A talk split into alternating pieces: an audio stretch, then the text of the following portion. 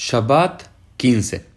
Hola a todos, bienvenidos a un nuevo Daf Yomi, con el cual continuamos con lo que veníamos viendo al final del episodio de ayer, en relación a estos diferentes personajes históricos que en algún momento determinado de la historia, según nos cuenta la Gemara, decretaron la Tum'a, la impureza ritual de algún objeto o de algo en particular. Recuerdan, Yossi ben Yoeser y Yossi ben Yohanan habían decretado la tumá, la impureza ritual de Eretz Amim, de cualquier tierra que no fuese la tierra de Israel, y sobre los objetos de vidrio. Shimon ben Shetach había declarado la impureza ritual de los objetos de metal y Shama y Hillel habían decretado eh, la impureza ritual potencialmente de las manos cuando entra en contacto con un objeto eh, que se puede llegar a impurificar.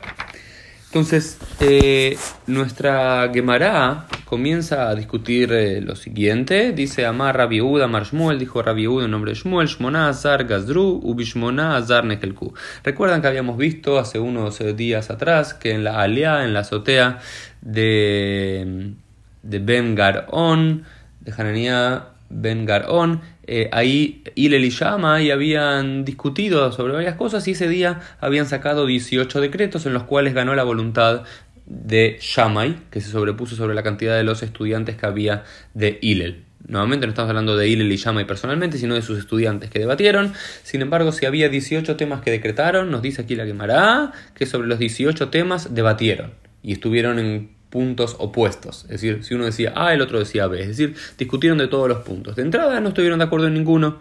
Beatania, pero dice Ushbu, que finalmente concordaron, dice Boba Yom le Mahar Ushbu. Lo que sucedió es que el primer día discutieron de cada uno de los puntos, como era muy costumbre de Shama y de Hillel o de sus estudiantes discutir de absolutamente todo, pero el día siguiente terminaron concordando y llegaron a un punto en común que la alajá eh, quedó como ellos. Sin embargo, acá lo que es interesante, que suma una Gemara diciéndonos Amar Rab una, dijo Rab una, Bishoyame conoce Shama y Beile. Dice, sobre tres puntos discutieron Shama y Hillel. No estamos hablando de los eh, estudiantes de Shama y de los estudiantes de Hillel en esa aliá, en esa famosa azotea, sino que estamos hablando de los personajes históricos de Shama y Hillel, que se dice que discutieron sobre tres temas. Por supuesto que después la Gemara va a decir Betú Y más no, si sabemos que discutieron sobre todos los temas. Bueno, pero aquí hay, una tradición que sobre tres temas principales discutieron. Uno de, uno de los primeros temas tiene que ver con eh, cuánto tiene que ser la superficie, el, volumen de la masa para tener que hacer la mitzvah de Afrayat Halak. Saben que Afrayat Halak es el mandamiento de que cuando hay una determinada cantidad de masa, de harina, para hacer un pan si hay determinado volumen más que una cierta cantidad, un kilo, dos kilos, tres kilos, cinco kilos, dependiendo la, la autoridad ramina que consulten, se tiene que extraer parte de esa masa para tirar al horno, quemar y demás, como un, obsequio que se le solía dar al Cohen Agado, a, los Kohanim, a los sacerdotes. Y, y el Eliyama discutían cuánto es ese volumen de la masa, no vamos a entrar en los detalles aquí.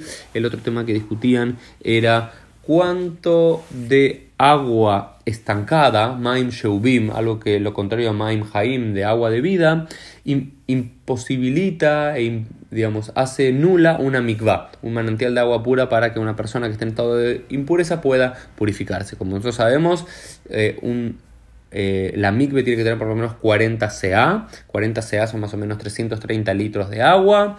La inmensa, eh, una parte importante tiene que ser Maim Haim, agua de vida, puede ser agua de río o agua de lluvia y demás. Y una parte puede ser agua estancada, agua eh, Maim Sheubim, lo que se llama. Sin embargo, tiene que llenarse primero con eh, la, cantidad mínima de agua de, de Maim Haim, de agua natural, de agua de vida, para luego llenar con esta Maim Sheubim. Lo que discuten el llama y es qué pasa si antes de que llegue al nivel mínimo de Maim Haim se pone algo de Maim Sheubim. Eh, y cuánto, en, qué medida poslimeta mikvah se eh, anula esa mikvah como manantial de agua de vida, discuten las medidas, las proporciones y demás, tampoco vamos a entrar en detalle. Y la tercera de las discusiones aquí era eh, entre Shama y Hillel sobre Kol Anashim Dayan Sha'atan, una discusión Be'ilel Omer, Mifkida Y había como dos posiciones, una posición de Shama y una posición de Hillel, y una tercera posición de los rabinos, como en los dos casos anteriores, en los cuales lo que se discute aquí es de cuándo una mujer es considerada que está o que estuvo en estado de impureza ritual. Por ejemplo, si una mujer...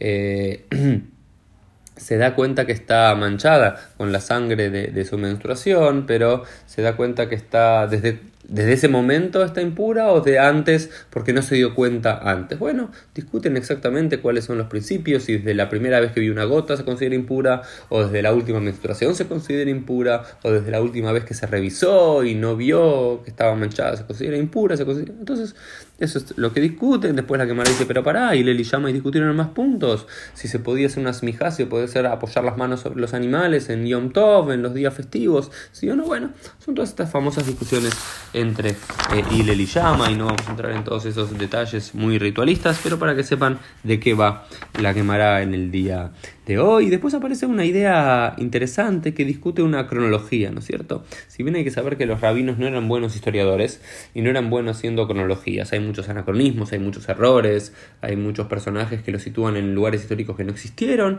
Acá es como que se dan cuenta que hay algo raro y tratan de clarificarlo.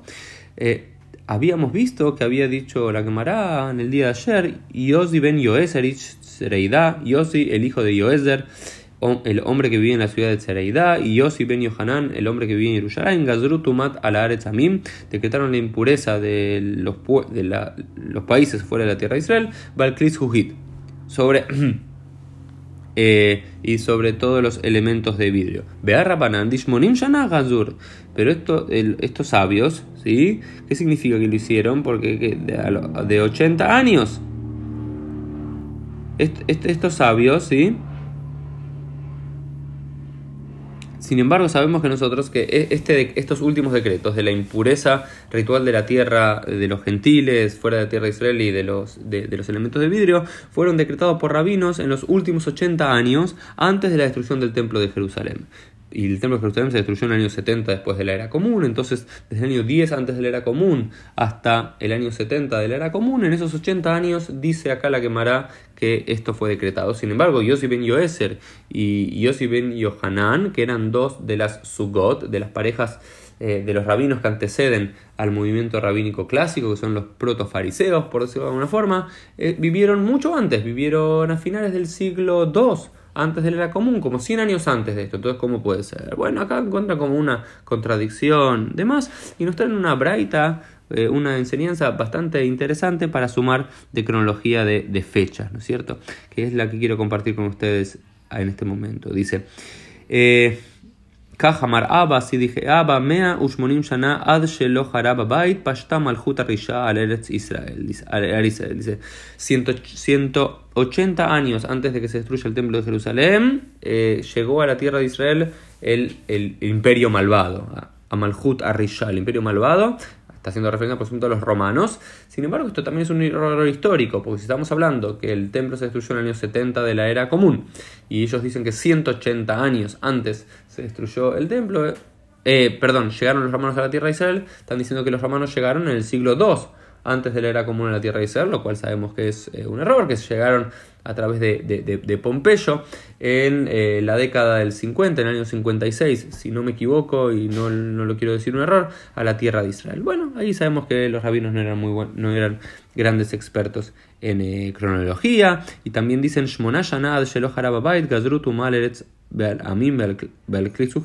y dijeron 80 años antes, ya que es la contradicción con lo anterior, 80 años antes de la destrucción del templo, decretaron la impureza ritual de las tierras que no fueron la tierra de Israel y sobre los elementos de vidrio. Y el último, que para mí es el más interesante, es Arbaim Shana al Galtala Zanedrim al Bajanuyot. Dice, 40 eh, años antes de la destrucción del templo, de vuelta el templo fue destruido, el segundo templo de Jerusalén en el año 70 de la era común, o sea que en el año 30 de la era común, dicen ellos, eh, Galtá se autoexilió el Sanedrín, el Senado que antiguamente estaba en el Templo de Jerusalén, y comenzó a irse a, moverse a diferentes eh, lugares, especialmente hacia el norte de Israel, hacia la Galilea. Y la, pregunta a la que me es: ¿por qué se autoexilió el, el Sanedrín? ¿Por qué se autoexilió el Senado judío? Y dice le Geta, porque Amar Rabbi bar Abdimi, dijo Rabbi Itzhak, el hijo de Abdimi, Lomar Shelo Danu Dinei para no hacer eh, juicios comerciales, juicios eh, punitorios. En cambio dicen que no, Dinei Knasot, Salkadataj, realmente estás pensando en este tipo de juicios que no quiso hacer salir el Aema, Shelo Danu Dinei Nefayot, no, para no tener que juzgar juicios. Eh, juicios de pena capital, Dinei Nefayot. Es decir, que el propio Autosanedrin, es una historia muy interesante que iremos viendo en otros Masechtot, en otros tratados más a futuro, es que el propio Sanedrin se autoexilió para no tener que decretar ninguna pena capital más 40 años antes de la destrucción del templo de Jerusalén. Todos sabemos que la Torá sí decreta la posibilidad de la pena capital dependiendo de la transgresión del transgresor. Sin embargo, el Sanedrin sintió que no era lo correcto seguir juzgándolo, no sabemos si era exactamente por un conflicto con los romanos o por qué. Y también yo creo que hay una cosa eh, profunda de la quemará acá, que si piensan las fechas y demás, eso también te da la, eh, la, supuesta o la ejecución de, de, Jesús, el que es entendido por el cristianismo como el Mesías. Entonces que los propios rabinos digan que 40 años antes eh, de la destrucción del templo se autoexiliaron y no decretaron más penas de muerte, también me parece que tiene que ver con un mensaje político de eso de nosotros no tuvimos nada que ver con ese incidente. No quiero entrar en muchos detalles más al respecto porque ya estamos llegando a la hora. Eh, lo último que quiero sumar es que, bueno, la, la acá sigue diciendo sobre diferentes otras takanot, otros decretos, vimos todos estos decretos de la impureza ritual de, del, del metal o de la tierra, eh, de los gentiles o de los vidrios o de las manos y después habla de otras famosas seis takanot o seis feikot, seis dudas sobre otros elementos que transmitían impureza ritual o no y fueron decretadas en Usha Beusha Itkinu, dice la quemará, y solamente quiero hacer referencia a esto que de Takanot Uya, los decretos de la ciudad de Uya. Uya era una ciudad de la Galilea, que fue uno de los lugares en los cuales se exilió el Sanedrín luego de la destrucción del templo, y al parecer, luego de la eh, frustrada rebelión de Bar en años, del año 132 al año 135 de la era común, Allí hicieron en, en muchas takanot, muchos decretos sobre impureza ritual y pureza ritual y sobre muchos otros temas de la vida judía. Fue como un lugar en el cual los rabinos, en un nuevo, eh, ante un nuevo escenario que cambió rotundamente la vida de los judíos, hicieron muchos decretos y esos son los que llamados famosos takanot Uya, para que los ubiquemos en la ciudad de Uya del Galil en eh, la segunda mitad del siglo II de la era común. Nos vemos mañana.